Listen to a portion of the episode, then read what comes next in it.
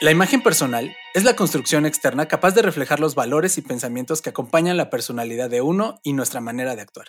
Es un concepto que se adapta según el contexto, ya sea laboral, familiar, entre amigos o cuando se participa de un evento cultural.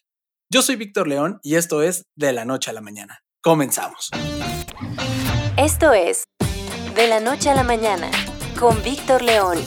Síguenos en Instagram, arroba Nochemanana. Muy buenos días, tardes, noches, espero que estén muy bien. Gracias por acompañarnos una vez más en De la Noche a la Mañana, su podcast para emprendedores todoterreno. Y hoy tengo una invitada, invitadaza, invitadaza de lujo que me da luego pena verme, platicar con ella, porque yo que soy un pelajustán y ella que es, pero pulcra en todos los aspectos, en su imagen, y de eso precisamente nos viene a hablar, porque yo de verdad de eso no tengo nada. Wendy Crespi, ¿cómo estás? Muy bien, muchísimas gracias. Muy contenta de, esta de que me hayas invitado y, para mí es un gran honor estar contigo en tu programa. Así que muchísimas gracias por recibirme. Gracias, Wendy. Tengo que decirles que Wendy, Wendy no aceptó la, torta que generalmente le invitamos a los invitados. Ella, ella la verdad nos pidió algo, algo más acá y, y bueno, pues hubo que complacerla porque precisamente ella, todo, todo con ella es imagen, tiene que ser este tema de la imagen, como te ven, te tratan y ella se ve espectacular y hoy vamos a hablar un poquito de eso. Pero para pasar a ese lado, pues primero queremos platicarte, Wendy, que tú, más que platicarte, preguntarte, tú eras esta niña de los plumones en la escuela, ¿cómo eras? Porque no hay como una carrera de gestión de imagen, sé que hay cursos, pero no hay una carrera como tal. ¿Cómo llegas primero en la escuela a comunicación? Este, pues eh, muchas gracias, Vic. La torta sí te la acepto, pero que sea de tamal. Ándale. Sí, sí. Así son los mejores. Oye, fíjate que este fue como muy interesante y sí, porque cuando yo estaba estudiando no existía esta carrera. Actualmente ya hay alrededor de 13 universidades en, en México en donde esta carrera existe y de hecho eh, China fue el primer país que lo abrió como una carrera profesional avalada por el gobierno y ha tenido como una transformación como muy, muy amplia. Pero cuando yo estaba en la escuela, pues no existía y entonces yo tenía como muchas ganas de estudiar cosas relacionadas con el diseño y y, quería pues estudiarlo de preferencia en el extranjero, en donde sabía que había escuelas como muy especializadas en, diseño y moda. Y mis papás me mandaron a volar, evidentemente, porque me dijeron, no, niña, no hay presupuesto para eso, entonces te quedas y estudias otra cosa. Y si eh, después quieres especializarte a lo mejor seis meses, un año, entonces ya si quieres probablemente pueda ser como más viable que una carrera profesional e, en el extranjero. Entonces, eh, pues decidí que eh, pues de lo que más se adaptaba a mis gustos en ese momento era la parte de comunicación y me abrió la verdad como muchísimo el panorama justo hacia la imagen, porque imagen al final es comunicación. Y cuando yo estaba en primer semestre, una de mis hermanas me mostró toda la parte de imagen pública y me comí todos los libros, fui a todos los congresos, hice todo lo para, para empaparme del tema. Me apasionó muchísimo y, y por eso decidí estudiar la maestría justo al término de mi carrera para especializarme como en esta área. claro que te iba a decir, porque tú te aventaste, o sea, todavía, eh, sí tuviste una chamba de comunicóloga y luego te fuiste a un tema de wholesale coordinator, ¿no? Sí, exacto. Sí, hice la comunicación de, de las empresas de Grupo Imagen Pública, entonces como que ya estaba inmersa como en el, en el equipo, estaba estudiando, me dieron la oportunidad de ser becaria con ellos y la verdad para mí era pues apasionante porque estaba con los meros meros y, y era para mí padrísimo porque yo gestionaba página de internet, gestionaba también la parte de publicidad, eh, cosas de este estilo que están muy enfocados al área de comunicación. Y de ahí eh, me jalaron justo a Hermenegildo Seña y enseña en corporativo lo que hice fue más como experta de producto. Yo enseñaba como los productos a las personas que compran, los compradores de las tiendas. Entonces venía el comprador de la tienda, no sé, Palacio, Saks Fifth Avenue, etcétera, y yo le enseñaba las colecciones y ellos compraban con nosotros, lo cual pues también era un reto porque al final eran ventas y eh, era por un, un, un, gran reto en mi carrera, la verdad. De ahí, Pero eso ya te mete ahí en el tema de, de moda, ¿no? Exacto, sí, de ahí yo ya era experta de producto, entonces me capacité un chorro para saber exactamente cómo tenía que ser una camisa, una corbata, etcétera. Ahí me entrenaron un montón y entonces de ahí creció muchísimo también mi pasión por la vestimenta masculina que no había como muchas personas que lo hicieran y entonces a mí fue de lo que más me llamó la atención y sobre todo que esa marca tenía un espectro muy amplio, entre lo muy formal hasta lo muy casual, entonces me permitía mucho aprender de, del hombre. No manches. Y y ahí entiendo, empieza esta cosquilla por emprender, porque como sea, tú acabas de decir, estás en dos empresas fuertes, con trabajo estable, y entonces, ¿cómo te sale esta cosquilla de decir, bueno, voy a empezar a emprender a lo que hoy es Centro Seji? Pues fíjate que tenía la cosquillita desde que empecé la maestría de ser independiente y, y pues el, amigos muy cercanos que tenía en ese momento fueron los que me impulsaron al emprendimiento.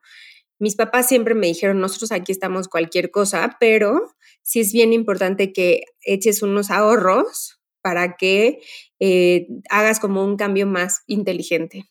Entonces, en, el, en ese momento de mi carrera tenía eh, dos ofertas, o sea, tenía una oferta de Ferragamo, que al final vino la crisis y se suspendió el puesto, tenía una, una llamada de Chanel que acaba de entrar a México, y entonces como que dije, cualquier cosa en cualquier momento puedo regresar a corporativo, es momento de arriesgarme, ¿no? Y entonces, y entonces lo que hice fue decir, bueno, voy a ahorrar para vivir un año y si después de este año no funciona, me regreso a corporativo, que también me encantaba. Y entonces pues mi primer cliente me llegó a los 10 meses. O sea, después de estar así, este, prospectando, correteando, buscando, así, a los 10 meses yo ya estaba a punto de rendirme y llegó mi primera oportunidad. Y mi primera oportunidad fue padrísima porque fueron unos entrenamientos a todo el grupo de ventas de, de, la, de las tiendas High Life y era padrísimo porque eran como dos meses de entrenamientos a nivel nacional y la verdad me la pasé padrísimo y es, siempre voy a estar eternamente agradecida con, con estas personas, la verdad me, me, este, pues me hicieron darme cuenta que podía como independiente, que había un espectro muy amplio de, de, cosas que se podían hacer y eso pues me llevó a participar con muchas otras marcas también en estas áreas y en otras áreas como la comunicación.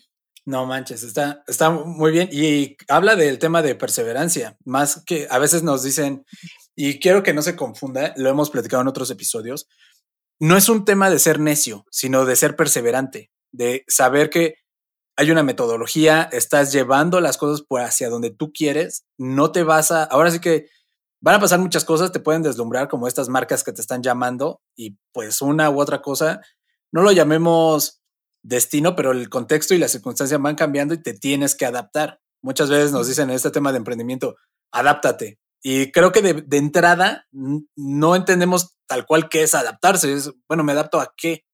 Pero siento que este tema de la experiencia, ya venías del corporativo, tú tenías muy claro en tu cabeza qué es lo que querías hacer y eso te permitió decir, pues aguantemos 10 meses o lo que sea necesario y afortunadamente en el mes 10, ¡pum!, te llega esta primera oportunidad. Sí, y, y, como tú dices, yo creo que sí es la, la, tenacidad o la perseverancia, yo creo que es una de las cualidades que tiene que tener una persona que emprende, pero también un plan B, o sea, si no funciona, ¿qué va a pasar, no? Porque muchas personas ponen todo la carne al asador y este y de repente pues hay como sorpresas como la pandemia, ¿no? Sí, correcto. Que, llegan y, y, hacen crisis. Entonces sí, yo creo que es bien importante siempre tener como un plan B. Sí, y, y justo tener este colchón, tú tenías el apoyo de tus papás, que eso, eh, la familia siempre es esta red de seguridad. Sí. De verdad, parece que, que cuando vemos estos este, grandes empresarios y sus éxitos y ves, este, no, pues besos y ves a Elon Musk y ves a Steve Jobs y dices, bueno, y sus familias, pero la realidad es que esas son sus grandes redes y si ustedes se meten a, a ver conferencias de, este, de estos grandes empresarios, ellos te dicen, oye, pues la neta es que yo saliendo de la chamba ya no quiero saber más de chamba, me quiero enfocar en mi familia que al final es el, es el fuerte, es el soporte que me da para hacer estas grandes ideas, estos grandes proyectos. Y ahorita hablas pues de la parte bonita de cómo te fue después, digo, después de 10 meses de estar ahí tronándote un poco los dedos. Pero ¿cuál podrías decirnos, Wendy, que ha sido tu peor experiencia en este tema del emprendimiento y qué aprendiste de esa? Híjole, es una súper buena pregunta. La verdad es que creo que tengo varias, pero una de las, de las peores experiencias ha sido la pandemia, porque pues al final mis servicios que son de capacitaciones o de escuela en temas relacionados alrededor de la imagen y la comunicación, pues es un lujo para las empresas. O sea, no es como que, ay, necesito aprender de esto para desarrollar mi chamba. O sea, es muy importante, lleva a las personas al siguiente nivel, pero no somos como del desarrollo de una competencia como, ay, necesito usar Excel, ya sabes, para mi chamba. Entonces, la pandemia yo creo que fue uno de los retos más importantes porque pues vino a llevar nuestros números a ceros, así, a ceros. Y pues eh, sí, sí ha sido como súper difícil. Creo que lo, lo que más he aprendido es que justo no, en la parte de escuela no tenía un plan B. En la parte de consultoría gracias a Dios tenía como unos ahorritos. Este, y como que siempre mi papá me ha dicho, el ahorro es la base del éxito. entonces, siempre, siempre como que ahorro lo más que puedo. Y en la parte de escuela, lo que hicimos fue sí gestionar em, eh, una plataforma digital para poderlo arrancar y justo arrancamos en mayo vamos a, migrar a digital para que las personas puedan estudiar con nosotros. Para llegar a esa decisión, pues sí, tuve que aprender qué es, o sea, todo, ¿no? ¿Qué es una plataforma? ¿Cómo se usa? ¿Qué cuesta? ¿Qué hay en el mercado? Etcétera. Y entonces, gracias a Dios, tengo un equipo bien padre de alrededor de 16 profesionales de, diferentes temas. Los convoqué, todos se unieron al equipo y justo ahorita estamos en el desarrollo del contenido que este, esperemos que, salga todo eh, para bien, pero sí, la verdad es que el futuro nos alcanzó, ese es mi punto de vista, o sea, el futuro llegó para alcanzarnos y darnos un jalón de orejas y hacer una revolución industrial, entonces sí, este, si no estábamos preparados para ello y ha sido yo creo que el reto más importante de, la empresa. Sí, dicen las estadísticas que el tema de e-commerce en México se, se adelantó, íbamos eh, con un rezago de siete años y en menos de un año tuvimos que adaptarnos. Entonces, las, las empresas este, estadounidenses o europeas, pues ya nos llevan mucha ventaja en ese aspecto y nosotros, pues digo, no es un secreto, pero ni modo, tuvimos que pisar el acelerador a fondo y estar ahí. Entonces, eso, y, qué importante lo que creo que ahorita que estamos hablando de esto de avances, un, dato importante que decías tú hace un momento era, esto, esto a lo que tú te dedicas ya es una carrera y empezó en China. Y China es una punta de lanza en muchas cosas. Ya tuvimos ahí, si tienen oportunidad, chéquense el episodio 2 con Carlos Hernández, quien precisamente trabaja para como Regional Manager de una empresa china en, México y para nivel Latinoamérica. Y te lo digo porque tú, tú decías ahorita una cosa bien importante. Ahorita las empresas que contratan tu servicio no lo hacen porque sea una cosa de necesidad o de las en su lista de prioridades. A lo mejor este, este tema de imagen no está en el top pero creo que eso está cambiando, creo que eso va a seguir cambiando, porque a nosotros nos, nos enseñan y un, de entrada, tu primer acercamiento con, con el tema imagen, pues siempre es lo que te ponen tus papás. Y después vas construyendo tu personalidad y como yo les decía en la introducción, pues está, esto es diferente a cómo te vistes para ir a la escuela, que en los primeros años son, es un uniforme, pero cuando estás en la universidad, o en algunos casos preparatoria, se va marcando más. Y entonces ya sabes como, este es fresa, este es, es este, pues es más deportista, este es más relajado, más casual. Pero al final, como bien dices, esto también está comunicando. Todo, todo el tiempo dicen que el 70, 80, tú me vas a corregir, pero el 70, 80% de lo que decimos no es lo que hablamos, sino es cómo nos vemos y cómo actuamos, ¿no? Entonces creo que esa parte de ahorita no es una primera necesidad, creo que se tiene y se va a convertir porque no nos la enseñan. Y a lo mejor lo que yo creo que es formal, y, te, y lo voy a platicar en una cosa que a mí me, sucedía mucho y seguramente muchos contemporáneos no van a dejar mentir. Cuando nosotros éramos niños, adolescentes, que estamos en esta transformación horrible de la pubertad, te, te dicen, este, vas a ir a unos 15 años o vas a ir a, bueno, ahora las nuevas generaciones son más este, especiales, pero en nuestros tiempos era pues camisa y, y, y traje güey, pero no tengo traje. Pues ponte uno de tu papá.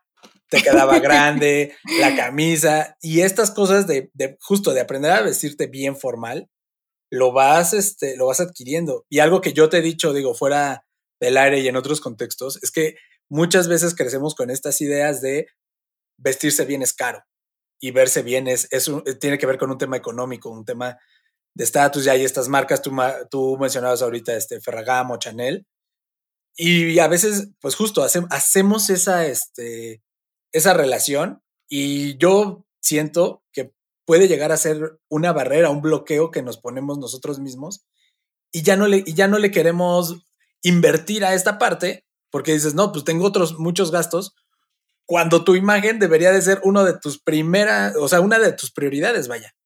Sí, claro. ¿No? Sí, por supuesto, Vic. La verdad es que eh, eh, me, encanta lo que dices. El guardarropa, que es una de las, de las herramientas más importantes de comunicación, eh, hay guardarropas que con eh, alrededor de 15 a 30 piezas puedes verte diferente durante meses y es una técnica bien utilizada por los europeos. Los europeos por tema de espacio no compran tanta ropa, sino que compran más calidad en las piezas y esto les permite verse como siempre como muy elegantes. ¿Por qué? Porque compran piezas más atemporales. Entonces, sí, realmente la gente gasta lo que quiere gastar en eh, guardarropa. Como que a mí me han dicho, ¿en dónde puedo comprar? Y yo he ido con clientes a outlets, he ido a ventas especiales y hemos armado este, guardarropas espectaculares. Y por otro lado, también justo lo que mencionas de China, China fue eh, como el primer país a nivel internacional en donde el gobierno avaló eh, la, profesión como eh, una pues, profesión, ¿no? perdón, por repetir, pero y en todas las otras partes del mundo era una técnica para, para todo el mundo. Entonces China como que fue el parteaguas de convertirlo en una profesión avalada por gobierno, lo cual permeó después en muchísimos otros eh, países. Y, ah, por ejemplo, en, en, Estados Unidos todavía no hay una carrera de consultoría, sino que son técnicas y o carreritas técnicas o diplomados, por ejemplo, en México ya hay y entonces ya ha ido como permeando mucho más en, en otros países. Lo que dices de la comunicación también, a mí me encanta porque generalmente yo divido la imagen en cuatro áreas importantes, que es sí la parte de apariencia, la parte de la comunicación, también de lo que proyecta tu cuerpo cuando te desenvuelves con alguien más, ¿no? Porque a lo mejor tú llegas con un traje espectacular, pero de repente si te sientes inseguro o si no te desenvuelves de forma correcta o eres muy tímido, etcétera, entonces generas otra proyección no tan autoritaria o no tan segura. Y finalmente también tenemos el, el, comportamiento profesional, el que es el saber ser y el saber estar dentro del ámbito de los negocios junto con el branding. Entonces, ¿por qué tengo estos cuatro? Porque el branding lo que hace es analizar quién es tu consumidor o quién es tu tomador de decisiones. Entonces, a lo mejor es mi jefe o a lo mejor es mi cliente si yo estoy emprendiendo o quién, quién es esa persona que realmente toma las decisiones sobre tu carrera profesional. Y una vez que lo hacemos como una como así fuera una radiografía, entonces ya de ahí podemos partir en temas de proyección o de comunicación, de qué es lo que yo necesito comunicarle o proyectarle a esta persona que es mi tomador de decisiones. Entonces de ahí se derivan todas las recomendaciones de, entonces, cómo me tengo que comunicar, cómo tengo que comportarme y cómo tengo que verme. Y es bien interesante porque el tema de apariencia es de los que más permea porque al final todos nos estamos vendiendo en primeras impresiones. Hay una, hay una métrica que a mí me encanta que dice que cuando tú conoces a alguien por primera vez, tu apariencia tiene una relevancia en tu reputación mayor al 65%.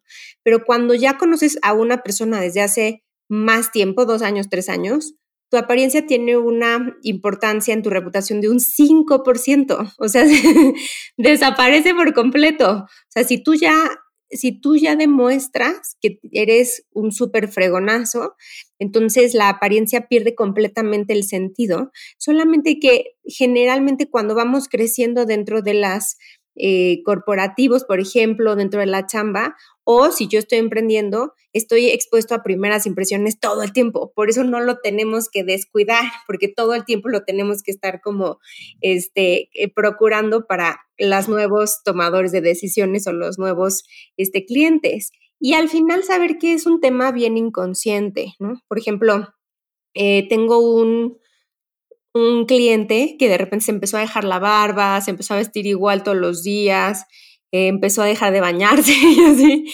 Estaba en un tema de depresión y eh, sus superiores le llamaron la atención como un poco en el tema de estamos preocupados por ti, algo está pasando en casa o qué está pasando que no le estás echando ganas a tu propio cuidado, ¿no? Entonces, ¿cómo el cuidado determina el para las otras personas el cuánto te quieres, el cómo estás contigo mismo, cómo estás con los demás. Y sí, la gente tiene que entender que es bien inconsciente, por ejemplo, el color que tomamos en la mañana, la textura, las estampaciones, son inconscientes, porque al final nosotros tomamos decisiones para saber cómo queremos sentirnos. Entonces empezó la pandemia, por ejemplo, y todo el mundo agarraba suetercitos y cosas como apapachonas para que me, me guarden un poco esta ansiedad, ¿no? Sí, que me conforten, que me tengan ahí cuidado, ¿no? Exacto, exacto. De manera inconsciente necesito un apapachito, ¿no? Entonces, ponerle más como ojo o ser más consciente, creo que hace que tomemos decisiones más inteligentes al momento de vestirnos y con conciencia de comunicación. Entonces, hoy yo quiero proyectar esto, me voy a poner esto, que yo creo que es de lo más importante y los retos más importantes, no solo para figuras públicas, sino para todas las personas que tengamos un tomador de decisión. Entonces, sí podríamos decir en términos coloquiales que como te ven, te tratan.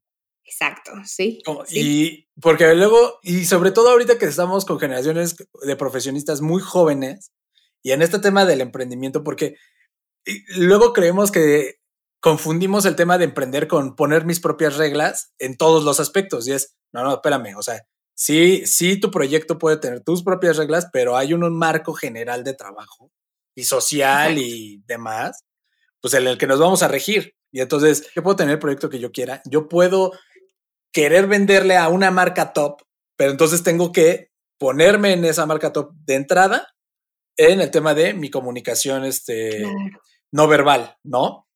Entonces tengo que ir como, bueno, pues yo le quiero vender a, a, este, a Nike, me tengo que poner a esa altura. Fíjate que pasa, me ha, me ha pasado y, te pongo esta experiencia, a ver tu, tu mejor opinión. Alguna vez colaboré con, con unos chavos que, cuyo, te, su, su título nobiliario era, eh, eran un equipo creativo. Y entonces yo los llevo a una junta eh, con, un, con un cliente fuerte, importante aquí en México. Y pues yo trato de vestirme. Yo, en mi personalidad, quien me conoce sabe que no va tanto de este tema de la corbata, pero sí entiendo que tengo que ir de camisa, este pantalón de vestir, precisamente pues proyectando que soy una persona seria. ¿no? Precisamente porque era mi primer approach con esta empresa. Entonces le digo al equipo creativo, ustedes me tienen que acompañar porque el, brief que nos van a dar este, va muy empatado con ustedes. Y ellos llegan y llegan de, ya sabes, de playera con camisa a cuadros arriba. Y yo decía, no, es que, ah, es que no siento que te pueda llevar a esta junta. No, es que, o sea, tuve ahí un tema con ellos porque decían, es que, pues somos creativos, no, no podemos ir vestidos de traje si, este, si somos creativos, o sea, nosotros vamos de manera congruente con lo que es nuestra posición. Y yo decía, sí, pero ya cuando estemos trabajando el trabajo y cuando el proyecto, perdón, valga la redundancia, cuando estemos en el proyecto o estemos en la oficina. Si ahorita nos toca salir a una junta, no se me hace. Bueno, total que fue un tema y dije, bueno, no vamos a entrar ahorita en esta controversia, vamos a la junta. Y lo, y lo que sucedió estando en la junta es que el cliente todo el tema lo estaba hablando hacia mí. Aunque, les aunque les contestaba preguntas que ellos hacían, todo, toda, todo el tiempo la vista estaba en mí. Y de hecho eso derivó en otra conversación que pienso que eso ya era un poco más de tema de personalidad porque se me reclamó como, oye, es que ¿por qué jalaste toda la atención? Nosotros éramos los que teníamos que exponer cómo se hacía y yo, bueno, de entrada somos un equipo, pero creo que yo, yo por lo menos con este, con el conocimiento limitado que tengo de esta parte, dije, pues es que creo que porque yo proyectaba mm, por lo menos la parte formal del equipo, la parte profesional.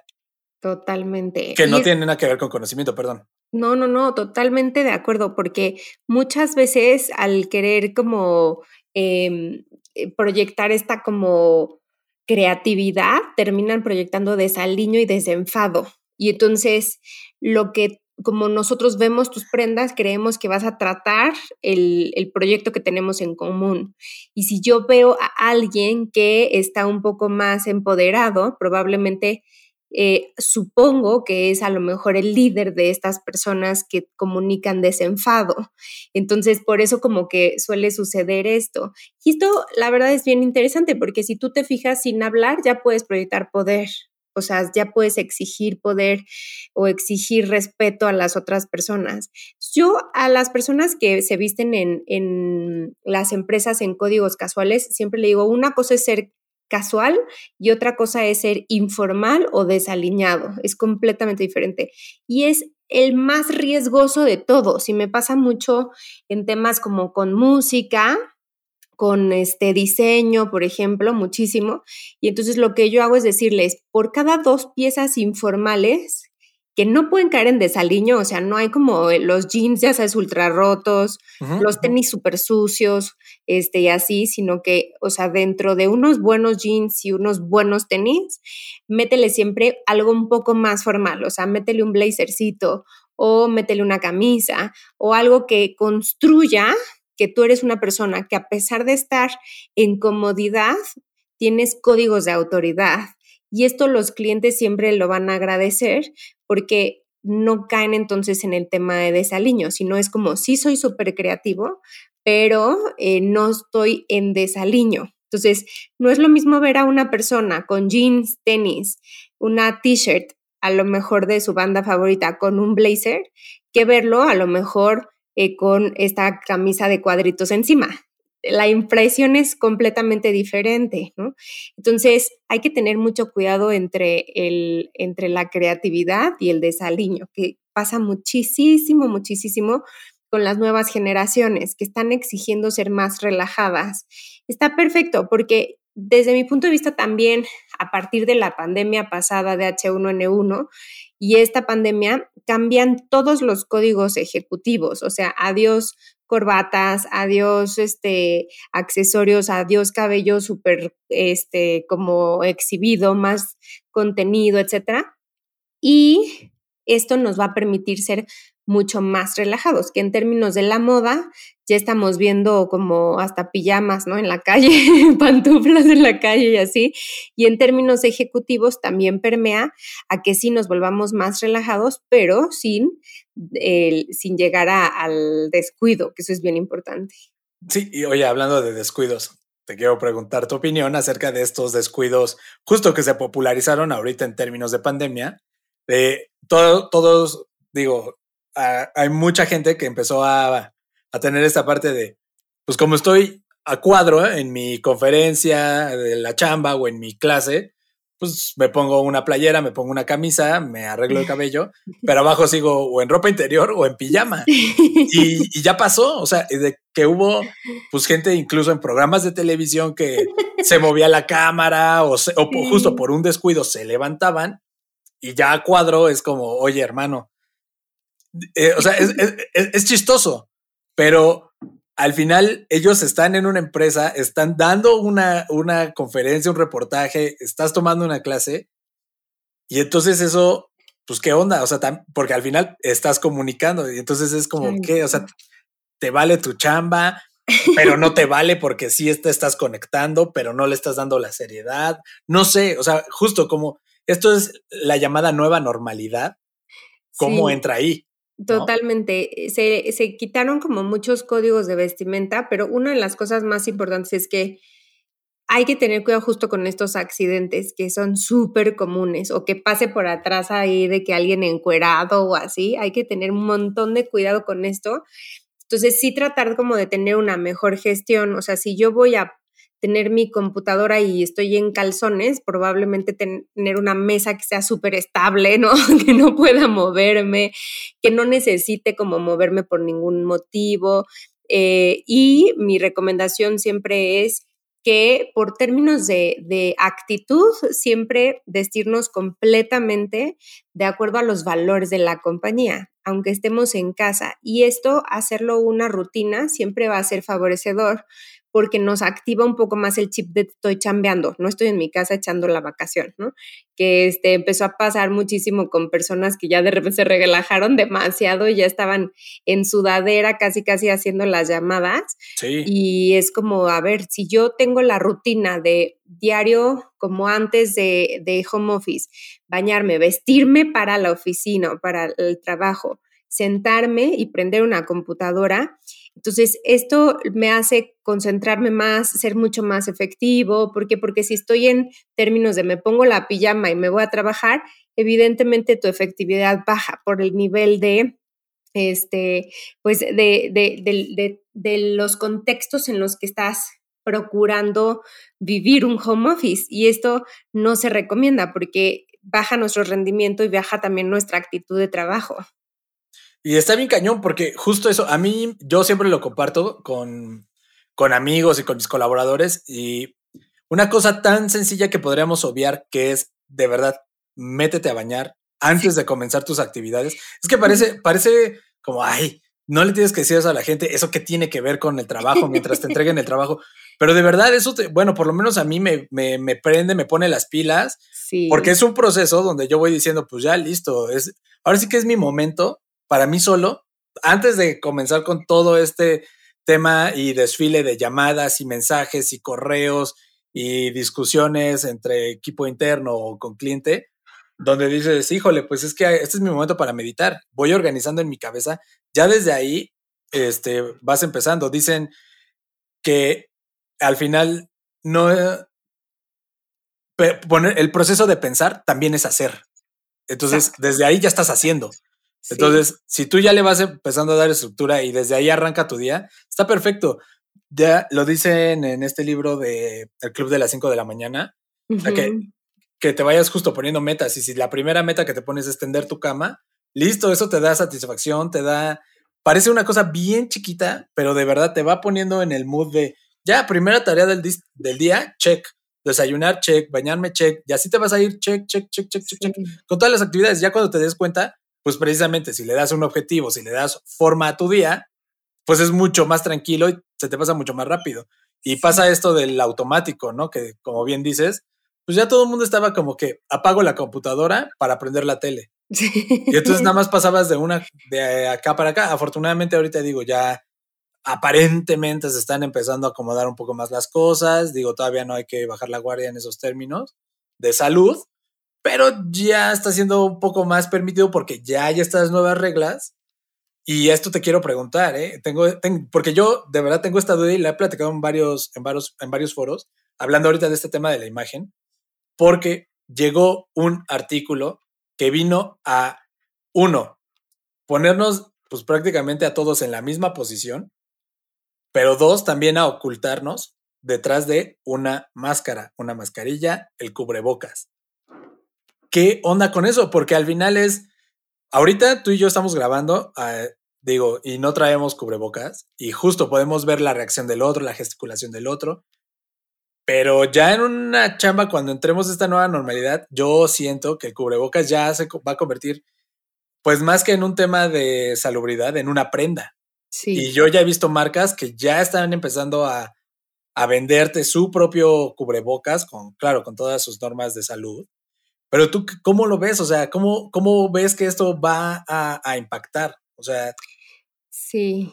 ¿Para dónde va? La verdad, yo creo que es una, una pregunta muy interesante, Vic, porque eh, ahorita después de, de, tanto tiempo, apen, este, que Israel, por ejemplo, ya dijo que es opcional el término del cubrebocas, eh, siendo el primer país que lo pone como, como opcional y para que esto llegue a permear en todo el planeta, yo creo que van a pasar años y años y años. Entonces, como tú dices, sí se convirtió en una pieza más de nuestra vestimenta y de hecho la, la mm, industria de la moda lo puso como un artículo IT, ¿no? Como este, las it bags, que eran como las bolsas que tenías que tener, ahora es como el artículo más importante que tienes que tener dentro de tu guardarropa, que también va a proyectarle a las otras personas cuánto cuidado tú tienes acerca de ti. Es como un par de zapatos, ¿no?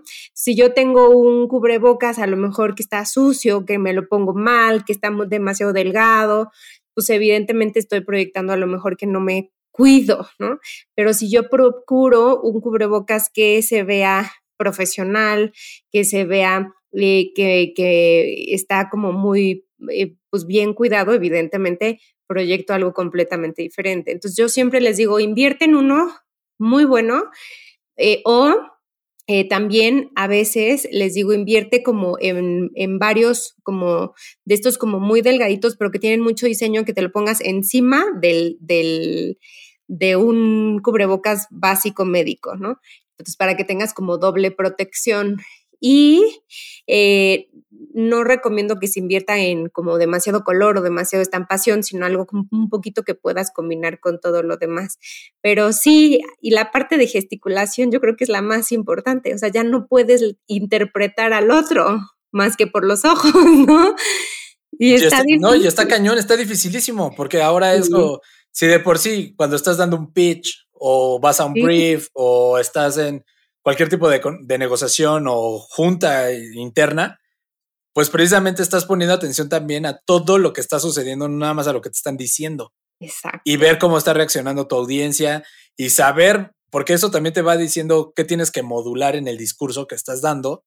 Y ahora es ultra difícil, ultra complicado. Entonces, y te, y te preguntaba, porque si bien el cubrebocas es, es, el, es la prenda, pues también hay muchas variantes. Ya ves que hay estas eh, caretas completas, ya he visto unas caretas que únicamente son para la boca, pero son transparentes para que precisamente puedas ver la boca del otro.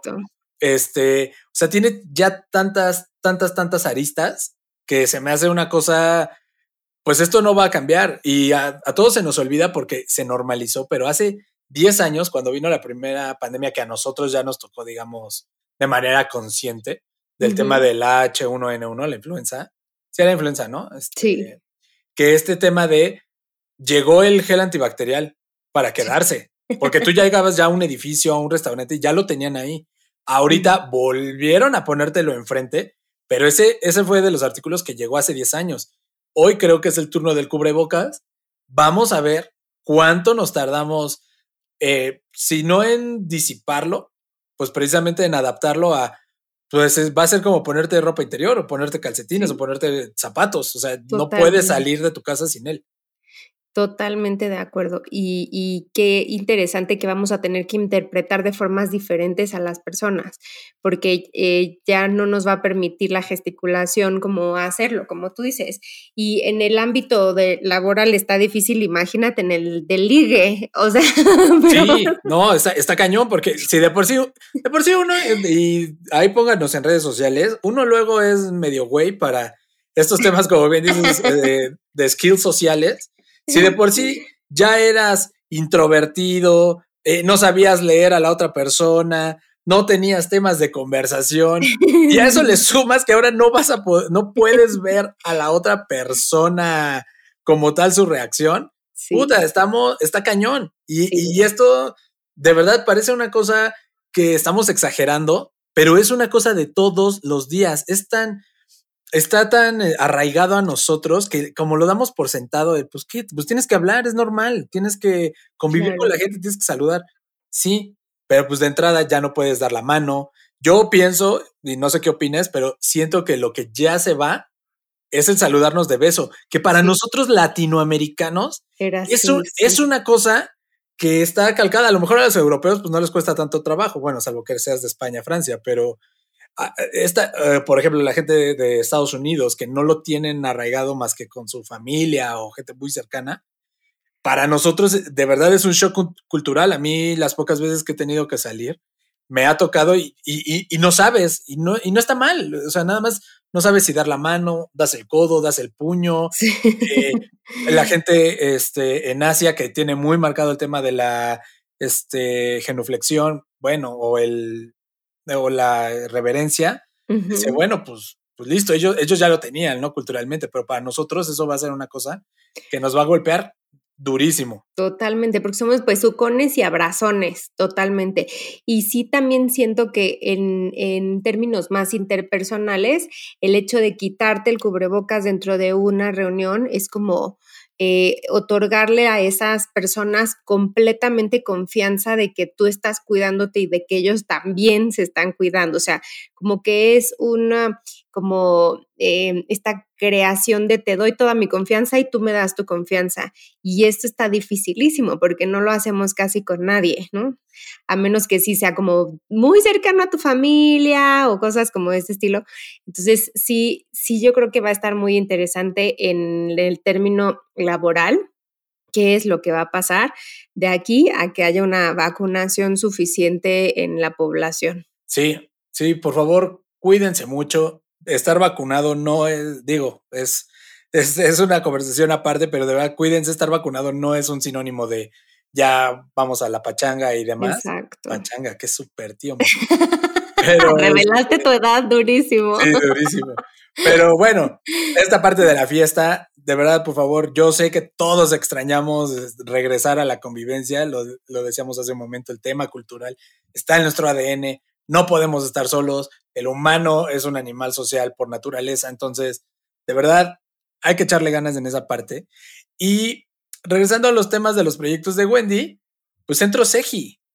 Centro Seji, que ya está pasando ahora que nos comentabas esta parte digital, pero ahí platícanos, Wendy, si uno te busca como Centro Seji, ¿qué vamos a ir a aprender ahí? Está al alcance de todos, es solo para gente ultra top, CEOs, VPs de empresas internacionales. ¿Qué onda? ¿Para, para quién es Centro Seji?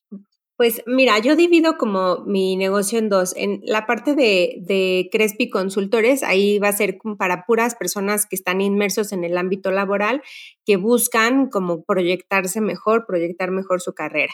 Y en la parte de Centro Seji son todas las personas que quieran aprender a eh, formar esas competencias. Es decir, yo quiero aprender a consultar, yo quiero aprender a hablar en público, yo quiero aprender a tal. Y entonces van a encontrar en Centro SEGI Digital todas estas herramientas para que ustedes puedan gestionarlo y vamos a tener las aristas más importantes, justo las aristas de la apariencia y moda, la comunicación interpersonal, comunicación eh, verbal con, eh, a nivel de, vocería o a nivel de oratoria y el comportamiento profesional, por ejemplo, con eh, neurociencias, marketing y otros temas. Entonces, digamos que las aristas más importantes de la imagen las vamos a encontrar aquí, así que no se lo pueden perder. Y estamos a punto de turrón. y de verdad está increíble. Vayan, Centro Seji está cañoncísimo. Les vamos a poner ahí este, en redes sociales, pero vayan a arroba Centro Seji, arroba Wendy-Crespi en Instagram.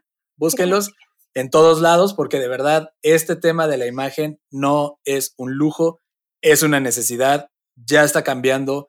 Ya lo estuvimos platicando ahorita en el tema histórico-cultural que estamos viviendo en este momento es muy importante que empecemos a ponerle más atención a eso. No, no lo echen en saco roto, por favor, vayan.